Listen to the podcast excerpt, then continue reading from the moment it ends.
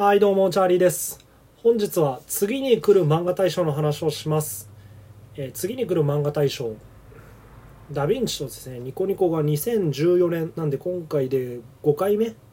の漫画賞で、えー次に来るってことなんで特徴としては、え5巻以内の漫画が対象になってますと,、えー、とそれ、えーでしかも確かユーザーの投票だけで決めるんじゃないかな。ということで今それが投票期間ですよと。いうことで投票はいつまでだったかな。投票は7月5日までなんであと数日。さあ急げ急げということでお話ししていきたいと思います、えーコミックス部門のエントリーは2082エントリーあって、えー最終的にノミネート。このタイミングでノミネートされてるのが50作品かな。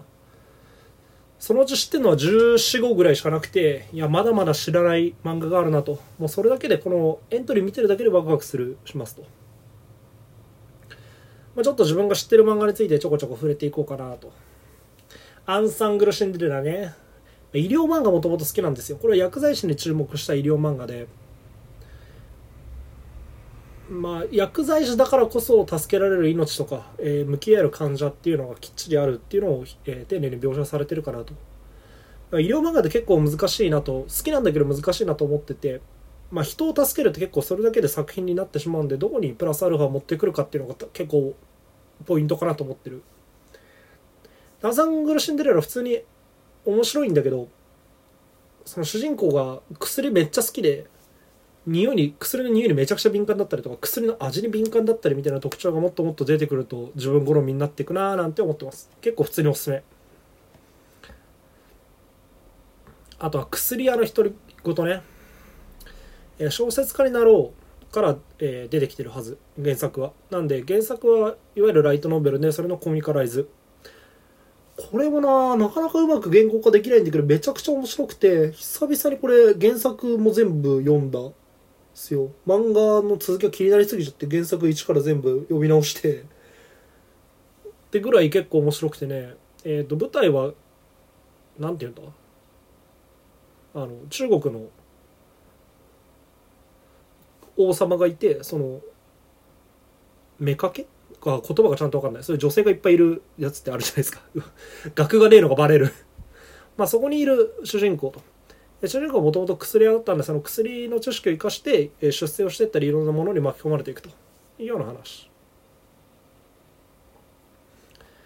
えっ、とね次はね週末のワルキューレ。これも熱い。男性必見。えー、称号が気絶するバトル漫画って書かれてるんだけどね、もう全男性は称号なのよ。これ、えー、神対人類が13番勝負して負けたら、人類が負けたら人類滅亡。まあそれをかけて人間も戦うみたいな話で、えっ、と、歴代の人間も、今までの歴史の中から13人。神も全世界別に、えー日本の神様もいるし、北欧神話の神とかも含めて全員。ラインナップ見るだけでね男性はね心がワクワクする。まずそれだけで見てほしい。もういつだって心は称号これほんとね楽しみだわ。あとはチェーンソーマンね。えーこれジャンプでやってるって知ってびっくりしたな。これ全然あらすじとか紹介できないんだけどダークヒーローものみたいな感じ。あ、全然説明できない。まずはこれ結構普通に面白いんだよ。え、これジャンプでやってんの？みたいな、結構グロも隠し、エロも隠しっていうので、ウィットに飛んでてるダークヒーローってことで、結構これをジャンプでどう料理していくのかなっていうのは、これからもめちゃくちゃ楽しみです。妻小学生になるね。えー妻死ん、亡くなってしまいましたと。えーそしたら、生まれ変わって、小学生になって、出会いますっていう。とんでも設定これで聞いておくとマジでとんでも設定なんだけどそれを通しての家族の描写、えー妻が小学生になって戻ってきた時に、えー夫とか娘がいたわけですけどそれがどう迎え入れるのか。そして小学生として生まれ変わったのでそっちはそっちで家族がいる。そして家族その家族も結構問題を抱えてたりするんですね。この2つの家族やそれぞれの職場や友人なんかを通して結構人間関係っていうのが丁寧に描写されてるかなと。設定はとんでもないんだけど結構話の中身とかは丁寧に描かれていて面白いです。図書館の大魔術師、えーこれ1巻出た時話題になったね。ちょっとその後どうなんだろう。今2巻まで出てんのかな。えーとにかく描写というか背景とかですね、えー絵が綺麗です。よくここまで書き込んでるなと思うぐらい絵が綺麗なんですね。でそれだけで一見の価値ありっす、えーファンタジーもの、えーまあ、本っていうのが結構貴重な中でその本で世界を、えー紡いでいくっていうファンタジーものの作品。えーあとは「フラレガール」これ広告につられたまんまとですね、えー読んだんですけど久々にこういうラブコメを読んでるなと、えー結構面白いんだよな、えー色気たっぷりの女子高生とあとド天然の子犬系男子みたいな2人ですごいストレスなく読めて面白くてですね、えー最初広告につられたなと思って読んだんだけど結局気づいたら全巻買ってるみたいな。で前回話した「ブルーロックね」えーエゴエゴをテーマにしたサッカーバトル漫画と。いうことで前回のトークでも結構詳しく喋っててこれも超注目作品の一つ。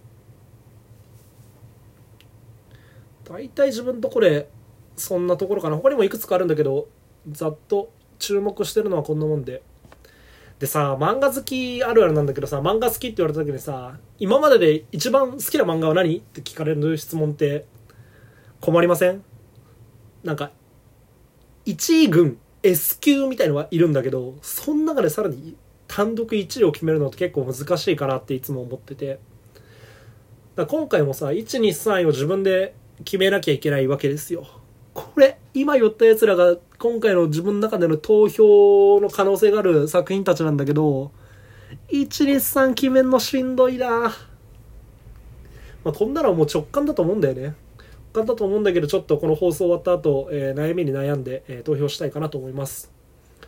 あと実は今喋ってたのはコミックス部門で、えー、とウェブ漫画部門っていうのもありますと。ウェブ漫画をベースにしてるっていうあれなのかな。ちょっとここの差は後で丁寧に読んでおきますがそれも同じく50作品ほどエントリーがあってそれぞれ投票できますよと